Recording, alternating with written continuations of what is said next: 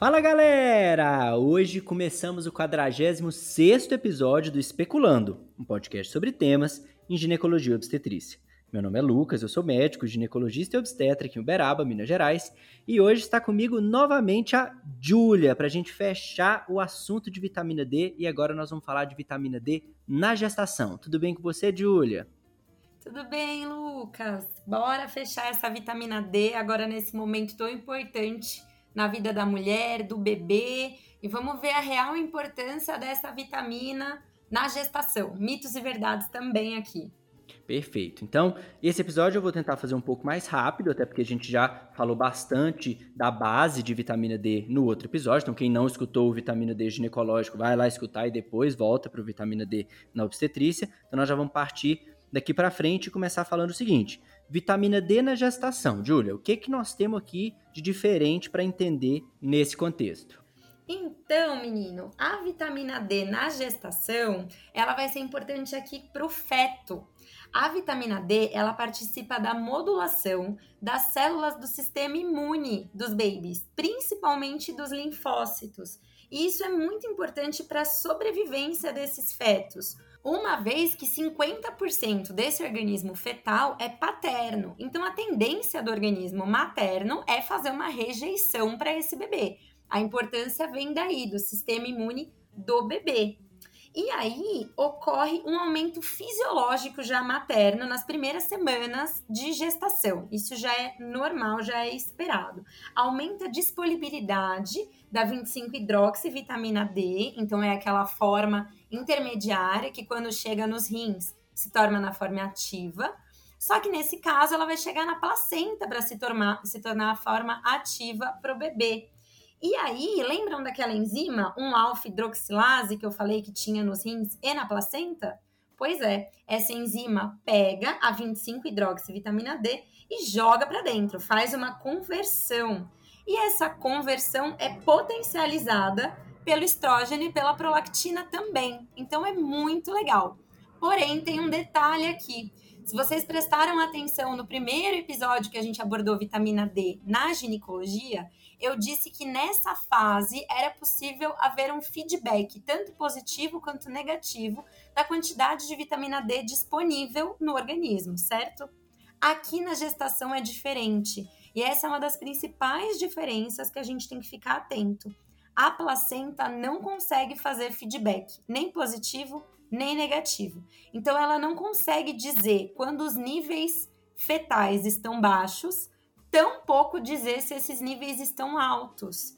E na gestação, a gente também ainda não consegue saber a dosagem fetal exata de vitamina D. A gente se baseia pela dosagem materna. Então, na gestação, a importância é dobrada, mas os cuidados também são. Perfeito, Júlia. Então, o que, que a gente tem de benefício real oficial de vitamina D mais alta na gestante? Então, aqui a gente tem alguns estudos que dizem dos riscos maternos e fetais relacionados à baixa vitamina D. Os principais são os nossos clássicos da obstetrícia, que é a pré-eclâmpsia e a diabetes gestacional. A pré-eclâmpsia, quando a gente tem baixa vitamina D, a gente tem uma baixa absorção intestinal de cálcio. Então, tem um maior risco de pré-eclâmpsia, certo? Então, já tem estudos dizendo que a reposição de vitamina D junto da reposição de cálcio pode levar a menores índices de pré-eclâmpsia.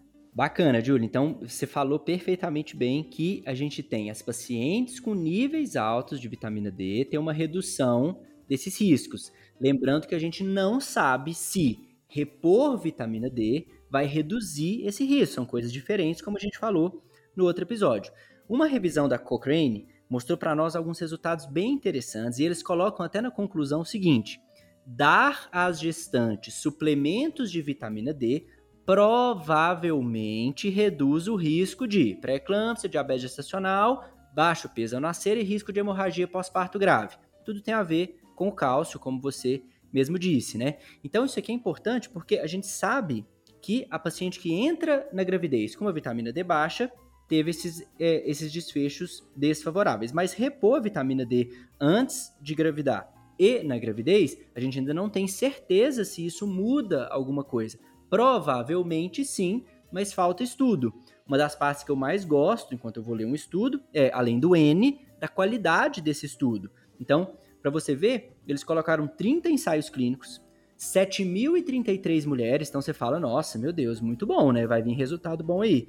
E a qualidade das evidências variou de moderada a muito baixa. Então você vê que nós temos estudos muito ruins com relação a isso ainda. Mesmo assim, como consegue mudar um panorama muito importante, né, da obstetrícia, pré-eclâmpsia, talvez diabetes, talvez tudo isso, foi colocado como indicação de suplementar a vitamina D na gravidez, que nós vamos falar como daqui a pouco. E essa mesma revisão, atenção, coloca como uma possibilidade o aumento do risco de parto prematuro quando a gente suplementa vitamina D. Então, respira fundo, nem tudo são flores, como sempre. Repor vitamina D pode melhorar algumas coisas, porém pode causar trabalho de parto prematuro. Falta muita coisa ainda para a gente descobrir sobre isso. Mesmo assim, a Febrasgo e as principais federações mundiais recomendam a reposição de vitamina D, e é isso que nós vamos falar. Então, como que nós repomos vitamina D na gravidez? Júlia, a gente sabe que é diferente da reposição normal, né, lá na ginecologia. Sim, exatamente. Então, muito cuidado, amo esses estudos realmente e para fazer a reposição de vitamina D na gestação. Então lembra que a placenta não sabe fazer feedback, certo? Então a gente não pode fazer reposição de vitamina D semanal. Então para essa paciente você não pode deixar ela escolher se ela quer tomar um comprimido por semana, um comprimido a cada 15 dias, não dá. Para essas pacientes, a reposição tem que ser diária mesmo. Tem que chegar aquela dose controlada na mãe, controlada na placenta e minimamente controlada no feto. Então, para pacientes que já têm uma dose de vitamina D adequada, que é acima de 30 na gestação, a gente pode fazer uma suplementação de 400 até 2 mil unidades por dia. E aí dá para fazer de várias formas, né? Uma coisa que a gente acabou não dizendo no episódio da vitamina D e ginecologia, porque já estava um pouquinho denso, mas que dá para falar aqui, é sobre as diversas formas de apresentação de vitamina D que hoje em dia tem no mercado.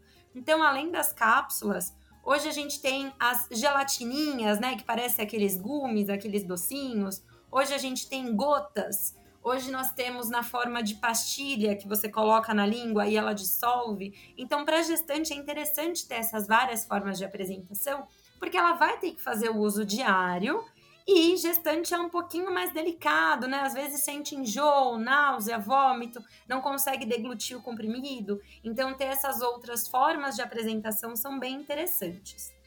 Para pacientes que estão com deficiência de vitamina D, ou seja, abaixo de 30 para gestante já é considerada uma deficiência, a gente pode fazer uma suplementação diária segura entre 4 a 6 mil unidades sempre fazendo a monitorização a cada trimestre para ver se a gente consegue reduzir essa dose, uma vez que todos aqueles efeitos da hipervitaminose D podem acontecer na gestação também. E a gente ainda não tem certeza dos efeitos sobre o feto.